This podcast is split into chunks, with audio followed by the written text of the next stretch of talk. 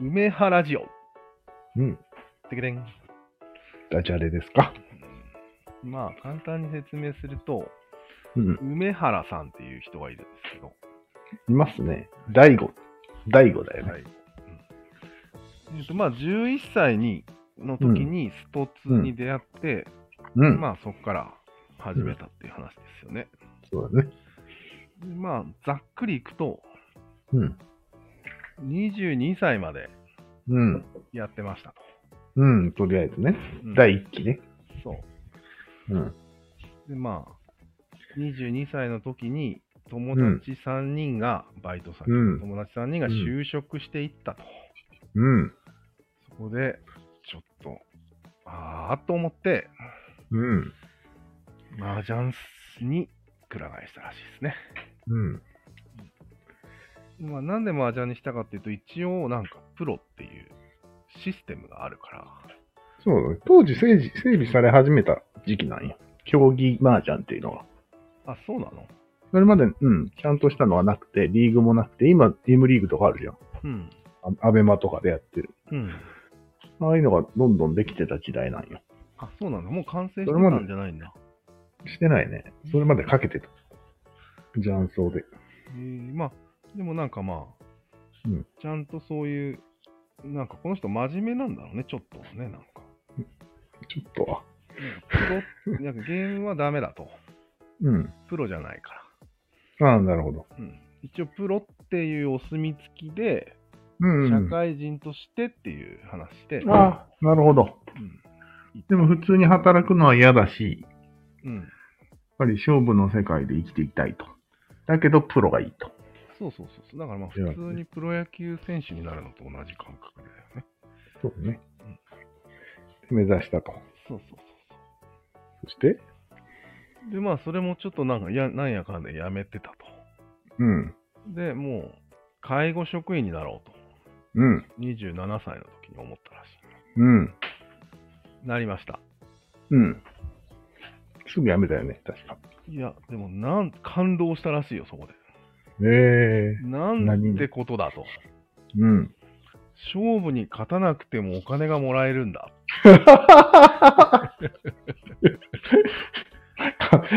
革命だね。革命が起きたんですよ、彼。うん。そうだね。勝った、負けたじゃないぞと。そうだね。うん、こうやって勝。たなくてもいいぞと。人類はもう勝ってたぞ。10万年前に。っうん、そうだねてこ。とだよね。うん。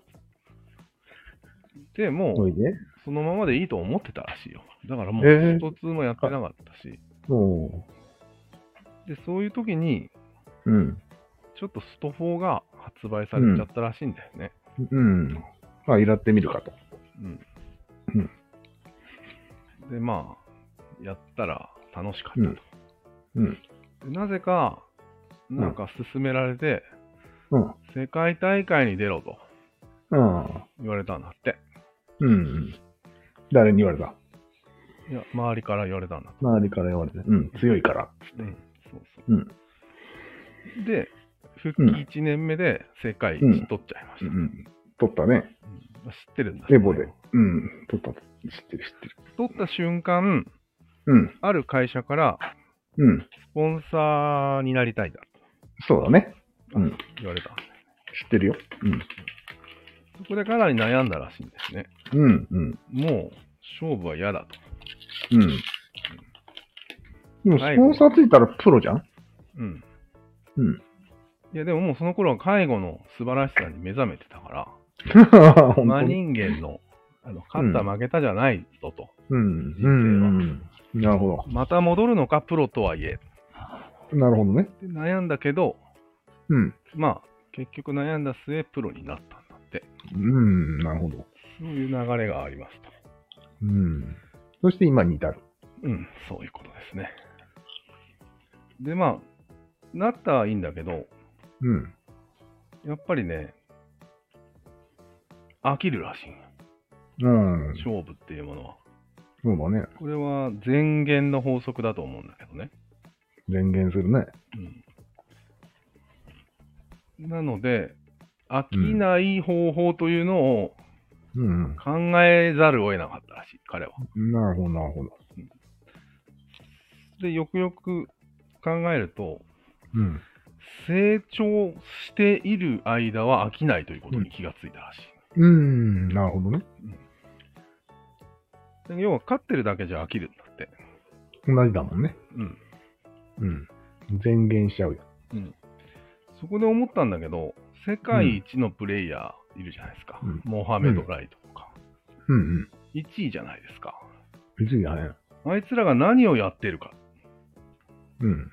実は、勝てるんだけど、うん。わざと、なんか、いろいろ試して、ああ、言ってたね、そういえば。あ、言ってた誰が、うんいや、梅原さん。あ、知ってるんだ、これも。うん。そうそあなた詳しいね。う。まあね。なんていうの ?2 番手、3番手の方法も考えてるんだって。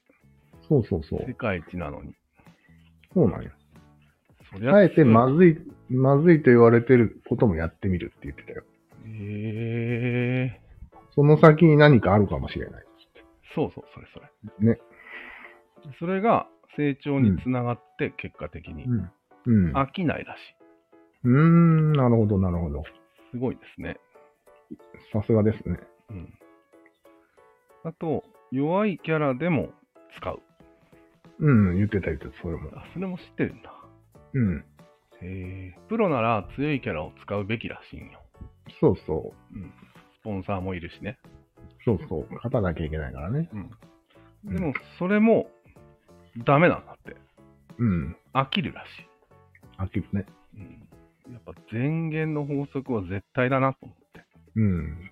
飽きると一番弱くなるわけだからね。そうだね。飽きると、精結果。神がやられてくるらしうん。い。で、なんか、あと、降りられない病っていうのがやっぱりあるらしくて。やほうほうほう。っぱり周囲の期待に応えないといけないっていうのはある。あるよね。強い人には。うん。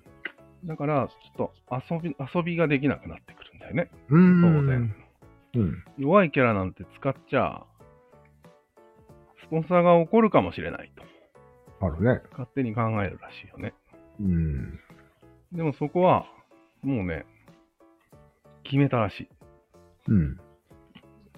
周囲の期待には応えないうん。っていうことを決めて、そうそ面白いことをやるって決めたらしいよ。う。うん。自分が。だからね、今、ストロークとか出てるタイミング、今。うん。梅原さん、最初は弱い。え最初は弱い。なんでその、一直線に行かないから。ずーっと、いろんな、2番手、あーちょっと弱いって言われてるキャラ使ってみたり、あ、今そういう時期なんだ。うん。今出たてだからね。でもそれは、今までのとは違うよ。まあま今あ、まではまず強くなってから弱くなるのを使うっていう順番だけど、あ今回今回最初から弱いので言ってんのまあね。でもまあ、そうなんだ。同じようなことなんよ。えー、要は、今、大体の他のプロは、うん、一つのキャラ、基本キャラを決めて、うん、まあ1億円かかってるしね。うん、直近の試合が。それだけをうん、極めるわけ。うん、使い込まないと勝てないからね。うん、うん、で、そのキャラでいろんなキャラと対戦してみたいな感じで、もう最短距離行こうとするんだけど、うん梅原さんは大体新しいゲームが出た時は、うん、最初は弱いんだって。うーん、知識もあんまりないみたいな感じ。まあだから、さらに進化してるんじゃないのこの公演をしてる時ようり。ん。そうだね。この公演最初からやらないをっしていてうる時は最初はやって、後から弱くなるっていうか、遊ぶっていう話をしてたからね。そうだね。なるほど。もう、いぶし銀になってきたんじゃないうん、もうだっておっさんだもん、顔が。顔がほとんどあの、脳科学者の人にそっくりだからね。ま、まだあの人反応速度で負けてない。若い人。いやー、さすがに負けてると思うよ、反応速度は。いや、わずかにしか負けてない。多分、勝ってるってことすごくだねないそれ。すごいね。うん。やっぱ言り、ってもまだ40でしょだから、まだ若いね。うんそうか。言うてもね。とりあえず、うん。そういう感じだから、うん。もう勝負ではないんですよ。うん。羽生善治もそんな感じよ。あ、そうなん。うん。へー羽生さんも、勝負よりも、いい将棋を目指してるらしい。楽しいや楽しい将棋。つ。へー新しい将棋をね。そうなんだ。うん。やっぱりみんなそうなっていくん。人は。なるだろうね。強い人はなるんじゃなないるほどね。わかりましたよ。うん。で、まあ、落としどころとしては、うん。周囲の期待に応えることで、うん。普通くらいの地位は得られるので、うん。それは必要だと。なるほど。あとは、面白さをうん。優先するなるほど。っていう生き方らしいでうん。す。銀利手ですね。銀利手だね、これは。うん。勝負が金ではないんですよ、もう完全に。銀利手とは何かと言ったらそういうことよ。